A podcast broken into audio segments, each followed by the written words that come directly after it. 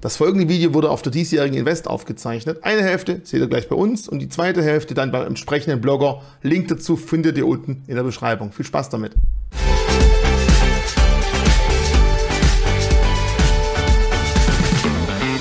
Hallo zusammen, mein Name ist Daniel Wassmer. Ich betreibe seit äh, über drei Jahren den YouTube-Kanal Investflow und bei dem geht es hauptsächlich um die äh, Einzelanalyse von bestimmten Werten. Und heute in dem Vortrag möchte ich gerne über verschiedene Sachen in der Einzelanalyse sprechen, von denen ich äh, oft der Meinung bin, dass sie so ein Stück weit auch zu kurz kommen. Denn äh, jeder, der mal so ein, zwei Bücher darüber gelesen hat, natürlich das KGV, KGV, das sind alles so Sachen, da ist man relativ schnell im Thema, da kennt man sich dann auch ein bisschen mit aus, weiß das zu greifen. Ich möchte aber heute vor allem auf ein paar wichtige wichtige Punkte. Zum einen, was das Geschäftsmodell angeht, eingehen und natürlich dann eben auch ein Stück weit auf ähm, das Zahlenwerk von Unternehmen. Genau. Ich habe auch ein paar äh, Punkte vorbereitet. Äh, vieles wird aber auch ein bisschen Freestyle dann ablaufen, nur dass man das schon mal weiß. Ich werde natürlich aber dann auch immer sagen, äh, worauf es dann gerade zu achten gilt. Genau. Wichtig für mich persönlich, viele wissen ja nicht genau, wenn sie eine Einzelaktie haben, wie fängt man richtig an mit der Analyse? Wo sollte man als erstes so ein Stück weit darauf hinschauen? Und für mich persönlich ist äh, zum Anfang das Geschäftsmodell, wenn ich ein Unternehmen analyse, also wenn ich eine Analyse betreibe, sehr viel wichtiger, als erstmal nur auf das Zahlenwerk zu schauen. Da gibt es ja auch gute Beispiele in der Vergangenheit, dass ein gerade optisch gut wirkendes Zahlenwerk halt dann doch nicht immer aussagekräftig für die Zukunft ist. Intel wäre zum Beispiel so ein schönes Thema, so der letzten ein, zwei Jahre, die äh, teilweise ein einstelliges KGV hatten. Sogar Forward KGV lag im einstelligen Bereich und viele haben gesagt, Intel, das ist der große Player in ihrem Markt, die möchten viel in der Zukunft investieren in verschiedene Fabriken und haben dann gesagt, das muss man eigentlich kaufen. Aber ich glaube, man hat jetzt in den letzten zwei, drei Jahren dann einfach gesehen, dass halt eben doch sehr viel mehr als nur das reine Zahlenwerk mit dazugehört. Wichtig ist es meines Erachtens nach am Anfang erstmal, wenn ich ein Unternehmen habe und mir anschaue, dass ich erstmal definiere, in welchem Sektor sind diese überhaupt tätig. Warum ist das Ganze so wichtig, dass ich das wirklich relativ genau definiere? in fast jedem Sektor gibt es verschiedene Kennzahlen, die auch wirklich nur in diesem Sektor Anwendung finden. Und da habe ich jetzt mal ein paar Beispiele rausgenommen für genau solche Kennzahlen, die meistens nur in diesem Sektor äh, dann zum Einsatz kommen. Und dann fangen wir jetzt einfach mal oben an zum Beispiel Plattformanbieter. Das kann sowas sein wie eine Fiverr, die eine Freelancing-Plattform anbieten, eine Airbnb, eine Booking.com. Da ist zum Beispiel eine ganz wichtige Kennzahl, die es sonst in vielen anderen Bereichen einfach nicht gibt, die Take Rate. Was bedeutet das? Die Take Rate, das ist quasi so das Stück vom Kuchen, das eine Airbnb bekommt, wenn jemand über die Plattform etwas bucht dann bei mir. Fiverr wäre ebenfalls ein Beispiel, die in den letzten Jahren mit einer der höchsten Take Rates überhaupt hatten und gerade das hat ihnen auch sehr lange zum Erfolg verholfen, bis es jetzt dann so in den Bärenmarkt bei den High Growern gegangen ist, nachdem sie dann eben erst mehr als ein Tenbagger waren. Jetzt war es der Tenbagger dann fast schon wieder in die andere Richtung dann. Aber eine ihrer großen Stärken war die Take Rate, dass sie fast 30 Prozent von den Umsätzen, die erwirtschaftet worden sind, also wenn ich diesen Freelancing-Dienst gebucht habe, direkt an Fiverr gegangen sind. Also gerade gerade wenn ich einen Plattformanbieter habe, sollte man zum Beispiel immer auf die Take Rate schauen. Das ist ein wichtiger Indikator auch dafür, wie groß ist die Marktdominanz von dem Unternehmen, weil Fiverr wirklich nicht sehr viele Konkurrenten beispielsweise am Markt hatte. Upwork wäre zum Beispiel noch so ein Thema, aber dann wird es natürlich schon relativ dünn. Das nächste wäre SaaS, hat mit Sicherheit fast jeder schon mal gehört. Das ist Software as a Service. Das sind dann Unternehmen, die verschiedene Software-Applikationen anbieten. Adobe wäre da zum Beispiel äh, ein Thema, aber auch sowas wie eine Palantir, äh, Cloudflare. Also da gibt es verschiedene, nee, Cloudflare nicht, Entschuldigung, Snowflake wäre noch zum Beispiel so ein Thema. Da sollte man zum Beispiel, um diese gut bewerten zu können, unter anderem auch auf die Magic Number und die Rule of 40 schauen. Ja, klingt jetzt erstmal ein bisschen abgespaced. Magic Number, was ist es? Die Magic Number, das bedeutet, dass man die Effektivität von den Werbeausgaben des Unternehmens ein Stück weit äh, klassifizieren kann. Also wie effektiv nutzt dieses Unternehmen sein Marketingbudget dann ein? Das ist eine relativ einfache Berechnung. Wir nehmen den aktuellen Umsatz, nehmen wir jetzt mal zum Beispiel an, das Unternehmen hat 120 Millionen Umsatz in diesem Quartal gemacht und dann gucken wir uns an, was haben sie genau ein Jahr davor gemacht. Wenn das jetzt zum Beispiel dann in dem Fall 100 Millionen waren, haben wir dann in einer vier Monatsentwicklung, also in einem Jahr, 20 Millionen mehr Umsatz gemacht und das setzen wir ins Verhältnis zu den aktuellen Marketingausgaben. So kann man dann schauen, hat das Unternehmen effektiv sein Marketingbudget benutzt oder nicht. Eine gute, ein guter Wert in diesem Bereich wäre dann bei 20 Millionen mehr Umsatz, dass man dann eben auch 20 Millionen nur an Marketingbudget dann ausgegeben hat. Also sprich für ein Euro oder ein Dollar Marketingkosten, den ich hatte, dass ich dann eben auch einen Dollar tatsächlich erwirtschaftet habe an Umsatz. Denn man geht ja auch bei Software as a Service dann davon aus, dass das langfristig dann da bleibt. Bei 0 ab 0,7 sagt man, wird es echt kritisch, dass die Unternehmen nicht mehr gut mit ihrem Geld umgehen. Da war zum Beispiel in den letzten Quartalen Salesforce ein Paradebeispiel, die hatten nur noch einen Wert von 0,1. Also sprich, man hat wirklich sehr viel Geld in das Marketing reingesteckt, hat aber nur sehr wenig neuen Umsatz, neue Kundschaft dadurch generiert. Deswegen bei den Software as a Service Unternehmen die Magic Number und zum anderen die Rule of 40. Viele haben auch wirklich Probleme damit, ein Unternehmen zu bewerten, das noch keine Gewinne erwirtschaftet. Dazu hat ein großer äh, Venture Capital Fonds eine Nummer eingeführt, die Rule of 40. Das bedeutet, wenn ein Unternehmen beispielsweise mit 60 Prozent Umsatz wächst, darf die operative Marge, also sprich zum Beispiel die EBIT-Marge, nicht mehr als minus 20 Prozent betragen. Die Zahl ist in äh, der Hinsicht deshalb so interessant, weil es sehr oft schwierig ist, wenn ein Unternehmen keine Gewinne hat, keine Free Cashflows im positiven Sinne, da hat man ja eigentlich fast nur das Kurs-Umsatz-Verhältnis. Und gerade eben die Rule of 40 ist hier ein wirklich sehr interessanter Punkt, um zu schauen, wächst das Unternehmen wirklich noch effektiv zum aktuellen Zeitpunkt. Das nächste wäre dann Social Media. Da haben wir Unternehmen wie Meta zum aktuellen Zeitpunkt, Snapchat, Pinterest. Da sollte man vor allem schauen, wie ist die Entwicklung der DAU, die Daily Active Users, also die Leute, die täglich diese Plattform nutzen, die MAU, die Monthly Active Users und in dem Zusammenhang dann natürlich auch noch die ARPU, also sprich, das ist das Average Revenue per User. Wie viel Umsatz generiere ich mit jedem Nutzer, der auf dieser Plattform ist? Warum ist das so interessant? Denn selbst wenn ein Unternehmen beispielsweise nicht mehr so die allergrößten Wachstumsraten bei den neuen Leuten hat, kann es ja aber trotzdem sein, dass das Marketing oder die Werbung Werbung auf einmal sehr viel effektiver ist. Denn wenn ich zum Beispiel 5% Rückgang meiner äh, Zuschauer oder meiner Nutzer hier habe, aber dafür 30% mehr an durchschnittlichem Umsatz dann verdiene, dann ist das natürlich ein äh, Punkt, der mir persönlich dann sehr gut gefällt, auch wenn eben erstmal die äh, Daily Active Users vielleicht ein Stück weit eine andere Plattform dann aktuell nutzen möchten. Im E-Commerce-Bereich ist ein ganz interessanter Punkt der Cash Conversion Cycle. Das ist ähm, relativ einfach auch zu erklären. Wir kaufen als E-Commerce-Unternehmen ja die Ware von einem Händler ein, dann bekommen wir die, die wird geliefert und dann brauche ich eine gewisse Zeit, bis ich sie verkauft habe und bis ich das Geld vom Kunden generiert habe. Darin war Amazon in den letzten Jahren beispielsweise einer der absoluten Platzhirsche der Könige. Die Karenz zwischen dem Produkt, das ich hatte, und die, ähm, das Geld, bis ich es eingesammelt hatte, hatte im Durchschnitt pro Artikel 40 Tage bei Amazon gedauert. Amazon musste aber im Gegensatz dessen, wenn ich dieses Produkt verkauft habe, erst in 60 Tagen dieses dann wieder bezahlen an den Lieferanten. Und das ist natürlich ein ganz interessanter Punkt, weil Amazon dann über 20 Tage lang die Möglichkeit hatte, mit diesem Geld zu wirtschaften, beispielsweise in ultra kurzfristige Geldanlagen. Das ist natürlich äh, mit sehr wenig Zinsen verbunden, aber man kann sich natürlich vorstellen, bei einem Volumen wie Amazon, was da jedes Jahr, jedes, äh, also über viele Jahre hinweg, was da umgesetzt wird, dass das eine sehr wichtige Einnahmequelle ist. Das ist auch einer der Gründe. Amazon hat ein relativ niedriges Net Bekommen und viele haben sich dann immer gefragt, ja, sehr hohes KGV, da, da stimmt doch irgendwas nicht. Der Cash Conversion Cycle ist einer der Punkte, weshalb Amazon auch wirklich so erfolgreich war, ein super starkes Balance Sheet über viele Jahre oder sogar über Jahrzehnte hinweg hatte. Und das ist auch einer der großen Vorteile von vielen E-Commerce-Unternehmen, die vielleicht noch nicht wirklich sehr gut beim Net Income sind, aber auf diese Weise sehr viel Geld verdienen können. Deswegen das auch ein Punkt, auf den man schauen sollte. Oder im Softwarebereich wären wir bei der Net Dollar Retention.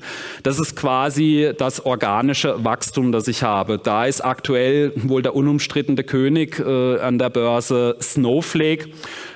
Die hatten zuletzt eine Net Dollar Retention von circa 187 Prozent. Das bedeutet, sie hatten 87 Prozent Wachstum zum Vorjahr nur mit Bestandskunden, also die dann zum Beispiel neue Dienste mit dazu gebucht haben, die größere Pakete genommen haben, die einfach sehr viel mehr davon genutzt haben. Und das sorgt dann eben dafür, dass wir hier allein schon auf organischer Ebene ein sehr starkes Wachstum haben. Deswegen die Net Dollar Retention ist in vielen Softwarebereichen wirklich ganz wichtiger Faktor, den man sich anschauen sollte, um eben dann auch so ein Stück weit eingruppieren zu können, läuft es aktuell gut. Da war auch wieder Palantir Negativbeispiel, die in einem Jahr knapp 10 Prozent Prozentpunkte hier in diesem Punkt verloren haben, von 134 auf 124 Prozent. Da kann man eben also ein Stück weit auch zumindest mal Rückschlüsse ziehen, dass vielleicht die Produkte aktuell doch nicht so gut ankommen, wie man es sich vielleicht mal so erhofft hat. Dann, wenn ich, den wenn ich den Sektor ein Stück weit definiert habe, dann muss ich natürlich auch schauen, habe ich jetzt hier jemand, der das Endprodukt herstellt oder habe ich hier, wie gesagt, den sogenannten Schaufelhersteller. Das ist auch ein Punkt, der ja so in den letzten Jahren immer mehr an Beliebtheit gewonnen hat. Also habe ich das Unternehmen, das wirklich nur das Endprodukt herstellt oder vielleicht das Unternehmen, das unabkömmlich ist um dann eben überhaupt die Produkte herzustellen. Denn das kann auch dafür sorgen, dass es selbst mal in einem wirklich schlechten Zyklus trotzdem Unternehmen gibt, die auch in diesem Bereich wirklich gut abschneiden. Da habe ich mal eine Statistik oder einen Kursverlauf rausgesucht der letzten fünf, nee, das sind die letzten zehn Jahre. Der Halbleitersektor hatte einen wirklich sehr schlechten Zyklus zwischen 2017 und bis kurz vor den Corona-Crash. Das war ein Punkt, in dem viele Halbleiterunternehmen wirklich nicht so gut gelaufen sind. Und hier habe ich jetzt mal sogar wirklich noch zwei Beispiele mit dabei, die eigentlich sogar noch relativ gut gelaufen sind, also auch über diesen zehn Jahreszeitraum. Da sehen wir hier zum Beispiel Qualcomm, die haben über 125 Prozent plus generiert, aber die haben dann in diesem Zeitraum zwischen den zwei roten Balken nur einen wirklich minimalen Anstieg gehabt. Denn Qualcomm ist eben ein Unternehmen, das im Halbleiterbereich wirklich für die Halbleiter im Endeffekt zuständig ist, die also ihre Produkte an andere verkaufen. Dann haben wir unser deutsches Paradebeispiel im Halbleitersektor Infineon, die über zehn Jahre hinweg eine Performance von über 400 Prozent erzielt haben, die aber in diesem Zeitraum, als es wirklich schlecht gelaufen ist, eine sogar negative Performance hatten, weil es einfach ein wirklich sehr schwieriger Zeitpunkt, ein wirklich sehr schwierige äh, ja, kurzfristige Dekade dann einfach für das Unternehmen war. Auf anderer Seite wiederum haben wir Taiwan Semiconductor. Die sind der sogenannte Schaufelhersteller in dem Halbleitersektor. Die sind also nicht dafür verantwortlich, diese Halbleiter an Endkunden zu verkaufen, sondern sie sind der reine Serienfertiger, also sprich der Hersteller in diesem Bereich. Und da haben sie sich über die letzten Jahre hinweg so ein Know-how aufgebaut, dass sie selbst in diesen schwachen Zeiträumen, also in diesen drei drei, dreieinhalb Jahren eine wirklich wahnsinnig starke Kursperformance hingelegt haben, weil die Unternehmen trotzdem die Produkte gekauft haben, auch für die Zukunft. Ein ähnliches Beispiel wäre aus Europa zum äh, ASML dann, die ebenfalls ein Maschinenbauhersteller sind, die jetzt auch in den letzten anderthalb Jahren, als es wirklich auch schwierige Zeiten im Halbleitersektor gegeben hat, trotzdem dann sich wirklich wieder sehr stark, auch vor allem auf operativer Basis dann erholt haben oder eben dann sehr gut gelaufen sind, da eben trotzdem die Maschinen weiter gekauft werden mussten, anders wie eben bei vielen Halbleitern. Wir haben ja Nvidia gesehen, wir haben AMD gesehen, bei denen teilweise die Margen um über 20 Prozentpunkte eingebrochen sind, weil ja dann eben das Kryptothema dann aufkam, dass dann nicht mehr genug Grafikkarten abgenommen worden sind und das hat dann dafür gesorgt, dass dann beispielsweise eben auch hier die Margen dann wirklich nicht so gut waren, dass die Ergebnisse enttäuschend waren, ganz anders bei ASML. Die haben sogar ihre Guidance massiv erhöht auf dem letzten Investor Day und Und daher ist es dann eben auch wichtig, dass ich weiß, in welchem Sektor beziehungsweise in welcher Produktionskette ist mein Unternehmen dann hier äh, zuständig. Natürlich auch ein ganz wichtiges Thema, haben wir einen Zykliker vielleicht hier, also wirklich einen starken Zykliker. Da hatten wir in den letzten Jahren auch ein super Beispiel in Corona, als die Ölwerte alle totgesprochen wurden im Jahr 2020. Eine Shell hat man damals für unter 10 Euro bekommen und der Ölpreis von einem Rekordtief zum nächsten. Wer aber zu dem damaligen Zeitpunkt eingestiegen ist, völlig antizyklisch, der konnte dann hier beispielsweise gute Gewinne machen. Auf der anderen Seite, jetzt aktuell ist es natürlich so, der Ölpreis ist in den letzten, vor allem im letzten Jahr extrem nach oben gestiegen. Die Ölwerte waren wohl die stärksten Gewinner im kompletten letzten Jahr. Da kann man sehen, wie schnell so eine Zyklik dann gehen kann. Gerade für einen Neueinstieg in eine Aktie kann das immer sehr wichtig und sehr interessant sein. Habe ich jetzt gerade eine wirklich sehr prozyklische Phase oder dann eben eine antizyklische Phase, um dann hier einzusteigen. Wenn ich mir die Unternehmen dann anschaue, wenn ich dann mal so weit bin und weiß, wo ich es jetzt ungefähr einzuordnen habe, sollte ich natürlich auch wissen, wer sind die größten Konkurrenten meines Unternehmens. Denn es gilt natürlich auch immer, wenn ich eine Einzelaktie besitze, muss ich auch wissen, wer sind die großen Gegner, wer, auf wen muss ich genau schauen, wo liegen die Marktanteile. Denn da kann ich ja dann auch ein Stück weit Rückschlüsse ziehen, wie kann sich das in Zukunft entwickeln. Und daher ist das natürlich ebenfalls ein wichtiger Punkt, den ich mir anschauen sollte. Als nächstes nächstes, wie groß ist der Total Addressable Market? Also sprich, wie viel Wachstum steckt überhaupt in diesem Markt, in dem das Unternehmen tätig ist zum aktuellen Zeitpunkt? Es bringt mir natürlich nichts, wenn ich der zum Beispiel in Deutschland der absolut, die absolute Monopolstellung habe auf Keukarpfenbürsten wenn es aber in Deutschland halt quasi keine Keukarpfen äh, gibt bei den Besitzern, dann nützt mir das natürlich nicht viel, weil der Markt sehr klein dann ist. Da haben wir ein super Beispiel. In Amerika eine sehr beliebte Aktie bei vielen Dividendenanlegern ist Union Pacific, weil sie äh, in einem wirklich komplett geschlossenen Markt sind. Das heißt, da können keine neuen Unternehmen mehr reinkommen. Die haben ein Schienennetzwerk, das über 50.000 Meilen groß ist und es wird in Zukunft auch immer weiter benötigt. Trotzdem ist der Schienenverkehr in den USA auf die nächsten Jahre rechnet man eher damit, dass er sogar rückläufig sein wird. Zwar nur in geringem Umfang, aber da ist dann natürlich die Frage, wie groß kann das Wachstum dann noch in Zukunft sein? Es gibt jetzt natürlich auch immer wieder neue Möglichkeiten, dass immer wieder mehr auf dann auch zum Beispiel auf den Bus, auf den Bus umswitcht, auf äh, Flugzeuge, auch durch autonomes Fahren könnte der Transportverkehr noch mal ein Stück weit einen Switch dann generieren. Und daher muss man gerade auch bei solchen Aktien, die eigentlich eine Monopolstellung haben, natürlich auch wissen, wie groß ist das zukünftige Wachstum. Denn wenn ich kein Wachstum Wachstum mehr in dem Sektor habe, die Margen schon relativ hoch angepasst sind, dann muss man natürlich auch ein Stück weit davon ausgehen, dass man hier in den nächsten Jahren ja nicht mehr so ganz viel Potenzial dann einfach nach oben dann hat, genau. Um das Geschäftsmodell ein Stück weit einschätzen zu können, da gibt es natürlich viele Hilfsmittel, die man nehmen kann. Es gibt tolle Videos, gerade Corporate-Videos auf YouTube werden immer beliebter. Investorenpräsentationen, also nicht die Investor Relations, sondern viele haben auch tolle Präsentationen, um ihr Geschäftsmodell vorzustellen. Da muss man natürlich auch ein Stück weit dann auf die Konkurrenz dann ebenfalls ein Auge haben, dass man auch weiß, was haben die Neues in der Pipeline, was könnte da kommen. Gerade auch im Halbleitermarkt gibt es da ja gerade wieder große Konkurrenzkämpfe. Intel, AMD ist ja immer wieder ein großes Thema gewesen gewesen. Bei jeder Generation hat man das Gefühl, der eine hat wieder den anderen überholt. Lange Zeit hieß, war jetzt eigentlich AMD unantastbar, also so die letzten paar Jahre. Es hieß, sie sind super billig, sehr viel effektiver. Die letzte Generation von Intel hat eigentlich den Markt wieder überzeugt, aber das kann dann eben auch wieder einen ganz schnellen Switch geben. Deswegen sollte man auch bei einer Einzelaktie auf jeden Fall wissen, was habe ich hier überhaupt für ein Geschäftsmodell. Ich sollte es in relativ einfachen Worten jemandem erklären können, damit ich auch einfach wirklich auf Marktumstände reagieren kann. Denn wenn ich nicht genau weiß, was macht mein Unternehmen, wie kompliziert ist es, wie kann es in Zukunft neues Wachstum generieren, dann fällt es mir natürlich schwer, dass ich auch auf gegebenenfalls neue Umstände reagieren kann. Da hatten wir in den letzten, also wirklich über viele Jahrzehnte tolle Beispiele.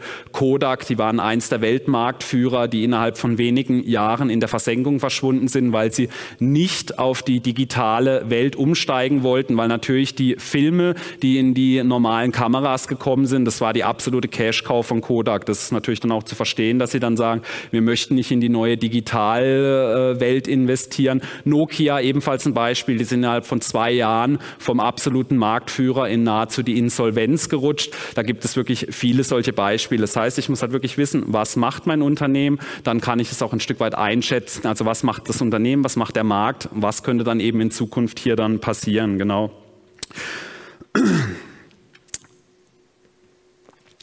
Hier dann als nächstes, wenn ich dann definiert habe, was habe ich hier für ein Unternehmen, dann kann ich auch ein Stück weit die Bewertung relativ gut einordnen. Wenn wir an zum Beispiel eine Versicherung haben, eine Fluglinie, da reden wir ja meistens von einem einstelligen KGV, teilweise sogar im niedrigen. Wir wissen ja bei Fluglinien immer wieder Streik, dann Kerosinpreise, dann stürzt man wieder einer ab und das sorgt dann eben immer dafür, dass immer was los ist und deswegen werden diese Unternehmen oft relativ niedrig gepriced. Bei den GAFAMs, also bei den großen Technologiewerten, hatten wir in den letzten Jahren ein super Beispiel von Apple, warum die sich unter anderem so stark entwickelt haben von ihrem Kurs. Und zwar sehen wir mal hier das Ganze. Vor ein paar Jahren hieß es, Apple kann nur das iPhone und sonst gar nichts. Also knapp zwei Drittel der Umsätze sind vom iPhone gekommen.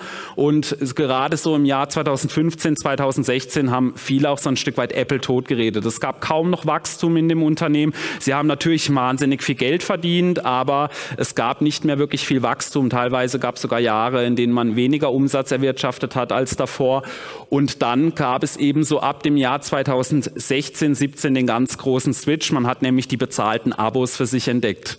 Apple hatte in der damaligen Zeit 2015, 2016 äh, teilweise sogar einstellige KGVs. Ich habe jetzt hier mal so ein Stück weit mit die höchsten Punkte genommen. Da sehen wir 2015 waren sie bei einem KGV von 12,3, dann bei 13,3 und dann ist das Ganze langsam über viele Jahre immer weiter nach oben gegangen. In Corona gab es ja dann das große Peak mit über 33.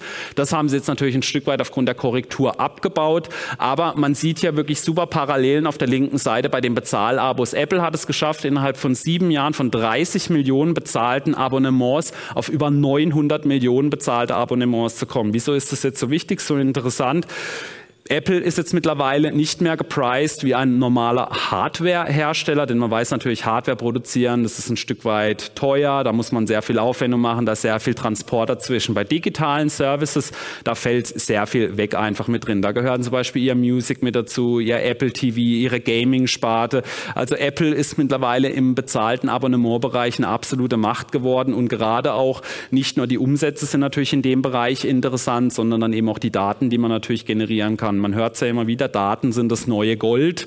Und genau so hat sich dann eben Apple auch mittlerweile vom Hardware von dem Hardware-Unternehmen von der Bewertung her zum Software-Unternehmen entwickelt, also mit dem KGV im mittleren 20er-Bereich. Und wir wissen natürlich alle, wie stark Apple in den letzten Jahren ansonsten auch gelaufen ist. Also sie hat noch wieder neue Wachstumsschübe. Natürlich hat auch Alphabet geholfen. Apple kassiert aktuell 20 Milliarden Dollar pro Jahr, nur damit Google die vorgefertigte Suchmaschine in ihrem Handy ist. Also das sind wirklich wahnsinnige Summen. Aber trotzdem ist es auch wichtig, das zu wissen, denn diese 20 Milliarden Dollar könnten beispielsweise demnächst wieder komplett wegfallen. Und das ist wirklich fast reines Net-Income. Warum kann das wegfallen? Das ist in der amerikanischen Justiz ein großes Dorn im Auge. Daher besteht hier aktuell wirklich eine große Gefahr, dass Apple in den nächsten Jahren 20 Milliarden Dollar oder sogar steigendes Wachstum in den nächsten Jahren verlieren könnte, weil es mittlerweile mehrere Klagen dagegen gibt, dass eben diese Monopolstellung zerbrochen wird, dass eben nicht mehr Google die vorgefertigte Suchmaschine auf den iPhones dann ist, wie es aktuell ist. Jeder, der ein Apple-Gerät hat, weiß es natürlich und das lassen sie sich natürlich dann eben teuer bezahlen und auch das hat eben mit unter anderem dafür gesorgt, dass Apple wie ein Softwareunternehmen gepriced wird zum aktuellen Zeitpunkt. Wenn jetzt aber diese wichtige Einnahmequelle bei den Digital Services nennen Sie es, das ist mittlerweile Ihre zweitwichtigste Sparte, wegfällt, dann könnte es natürlich auch wieder sein, dass hier ein Stück weit die Bewertung äh, wieder nach unten gehen kann und sie wieder mehr Richtung Hardware gepriced werden, weil sie natürlich immer noch sehr abhängig von den iPhones sind, aber eben nicht mehr so wie. Dieses war der erste Streich, doch der zweite folgt zugleich. Ich glaube, außer mir kennt die eh keiner Wilhelm Busch. Egal. Äh, ganz wichtig, wir haben unten ja, wie schon angesprochen, verlinkt, wo ihr einen zweiten Teil sehen könnt. Einfach draufklicken und so das gesamte Video anschauen. Viel Spaß dabei. Ciao.